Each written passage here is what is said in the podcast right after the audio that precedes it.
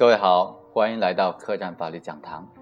今天和大家分享的案例是：如何审查判断是否存在刑讯逼供。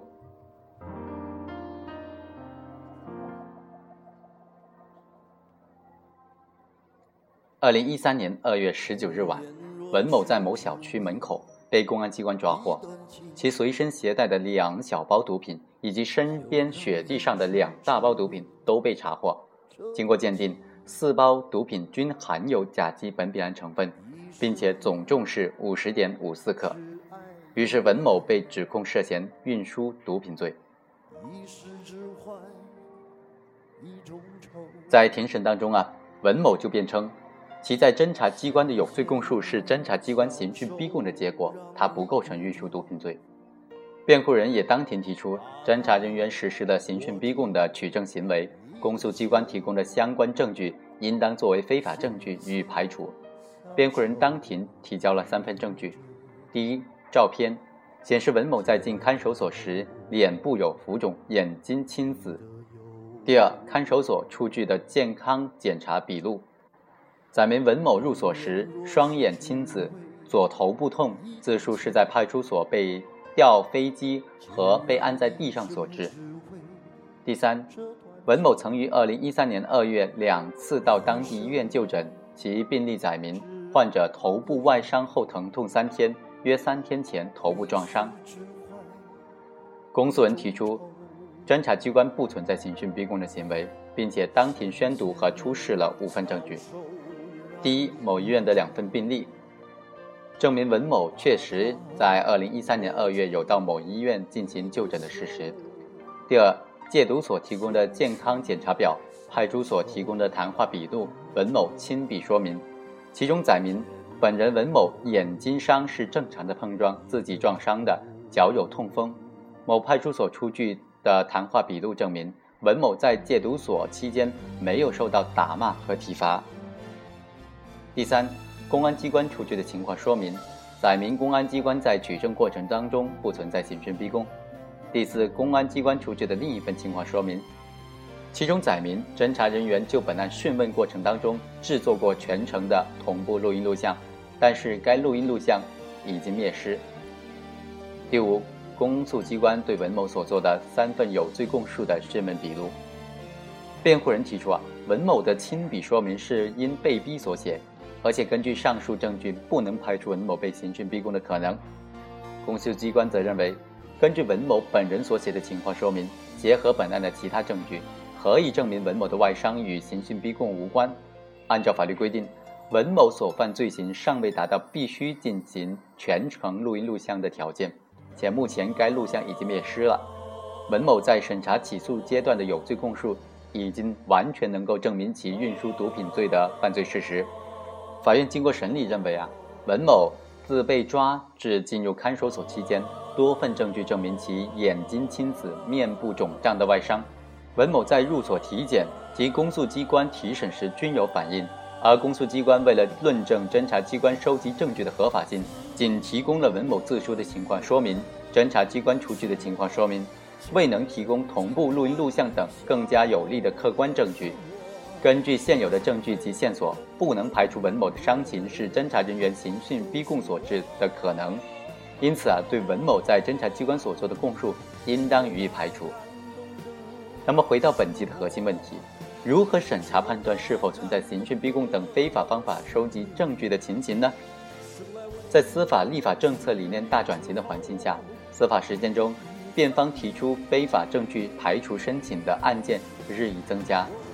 但由于涉及深层体制及非法证据排除规则自身设计等因素。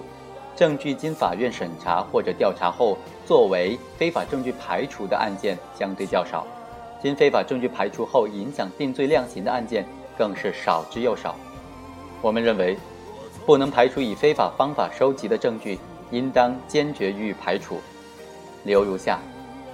第一，辩方能够提供涉嫌非法取证的线索或者材料的，可以依法申请启动非法证据排除程序。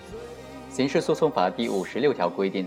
当事人及其辩护人、诉讼代理人有权申请人民法院对以非法方法收集的证据依法予以排除。申请排除以非法方法收集的证据的，应当提供相关的线索或者材料。刑事诉讼法解释第九十六条进一步明确规定了当事人申请所需要的线索材料，其中就包括涉嫌非法取证的人员、时间、地点、方式、内容等等。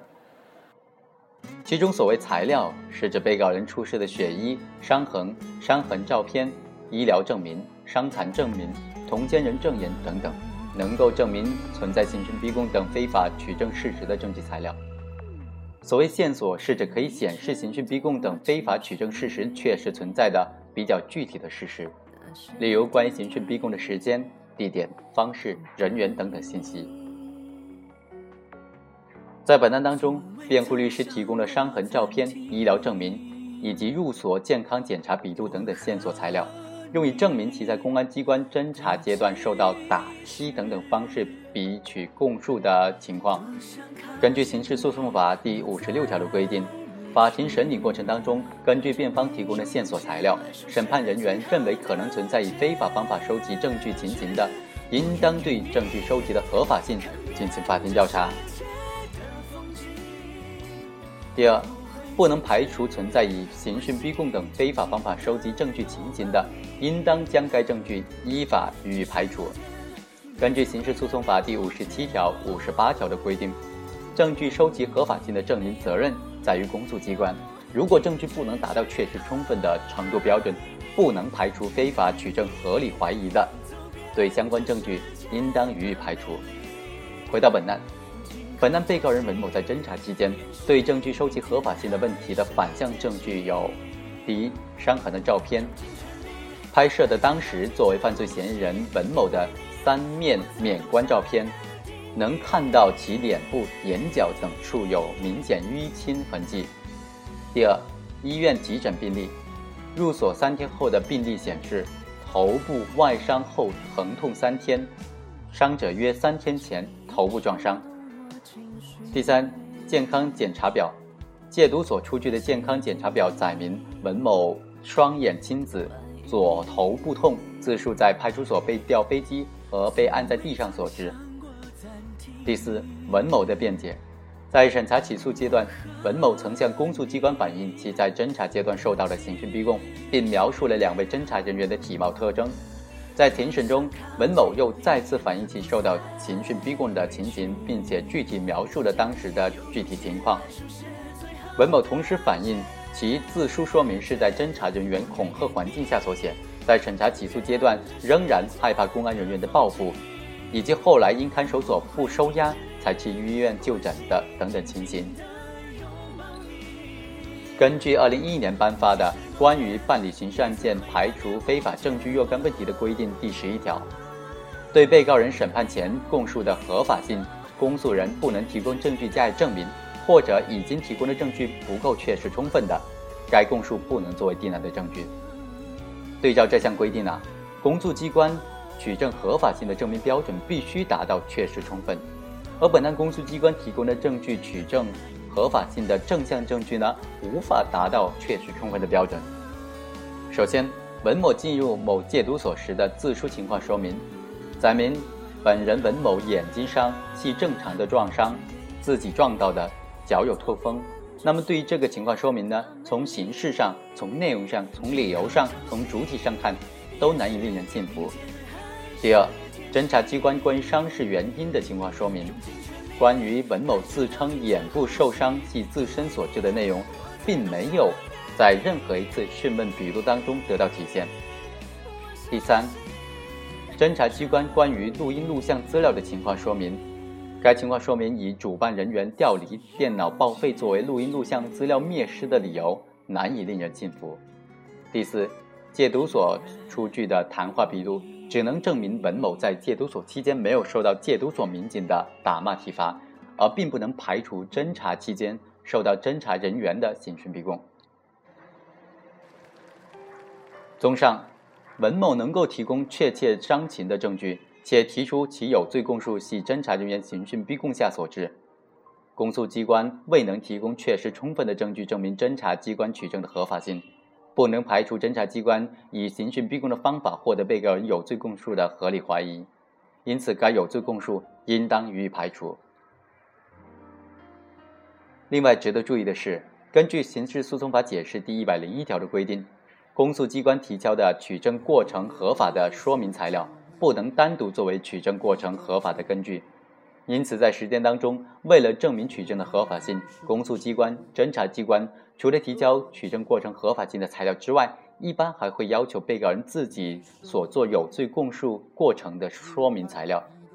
例如，本案当中，被告人自书写的有关伤势形成的解释性说明。在这种情况之下，我们要仔细的审查这个自书说明能否作为取证过程合法性的证明材料。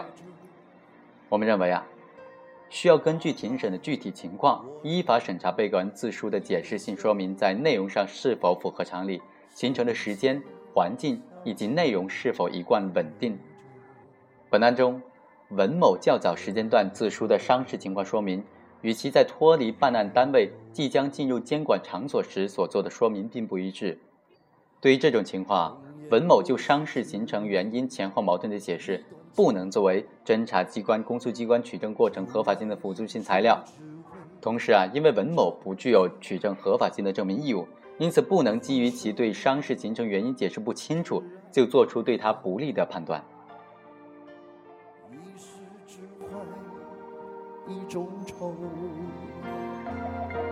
以上就是本期客栈法律讲坛的全部内容，非常感谢大家的收听，下期再会。